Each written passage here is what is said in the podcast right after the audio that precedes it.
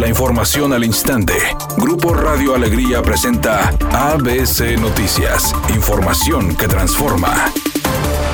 El secretario de Salud en el Estado, Manuel de la O, informó este miércoles que se registraron 54 fallecimientos por COVID-19, además de 1.388 casos por este virus.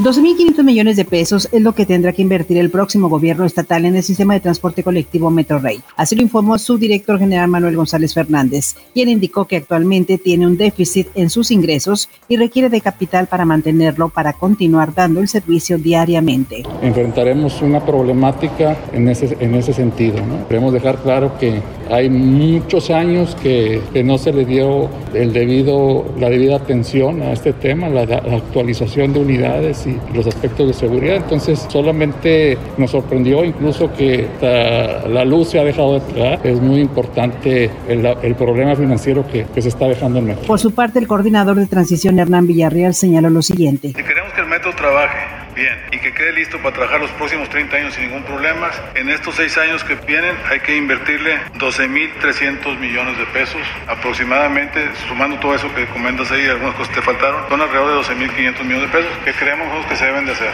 Previo a la sesión de Congreso Federal para instalar la 65 legislatura del Congreso de la Unión, el secretario de Gobernación Adán Augusto López entregó a los legisladores el tercer informe de gobierno del presidente Andrés Manuel López Obrador. Será analizado por los legisladores en las comisiones legislativas y serán citados a comparecer los funcionarios de Hacienda, Relaciones Exteriores y Energía, entre otros. Advierten que habrá una revisión minuciosa para determinar el papel que ha jugado el gobierno de Andrés Manuel López Obrador en el desarrollo del país.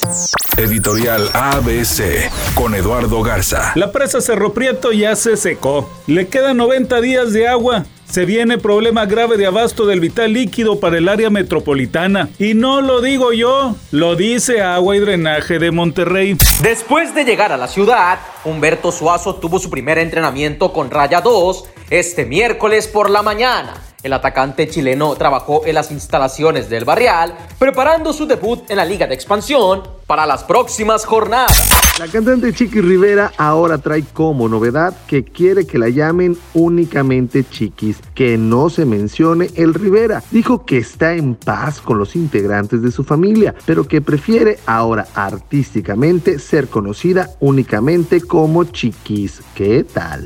Amigo automovilista, buenas tardes. Mucha precaución nos llega el reporte de un accidente vial sobre la calle Artículo 123 en su cruce con la calle Melchor Musquis en el municipio de Monterrey. Autoridades trabajan en el sitio. También nos llega el reporte de tráfico lento en la incorporación de la avenida Constitución a la avenida Morones Prieto antes de llegar a la avenida Gonzalitos. Esto debido a un camión que quedó varado en esa curva. Por favor utilice el cinturón de seguridad y no utilice el celular mientras conduce. Es una tarde con cielo parcialmente nublado. Se espera una temperatura mínima que oscilará en los 30 grados. Para mañana jueves se pronostica un día con escasa nubosidad. Una temperatura máxima de 36 grados, una mínima de 22. La actual en el centro de Monterrey 38 grados. ABC Noticias. Información que transforma.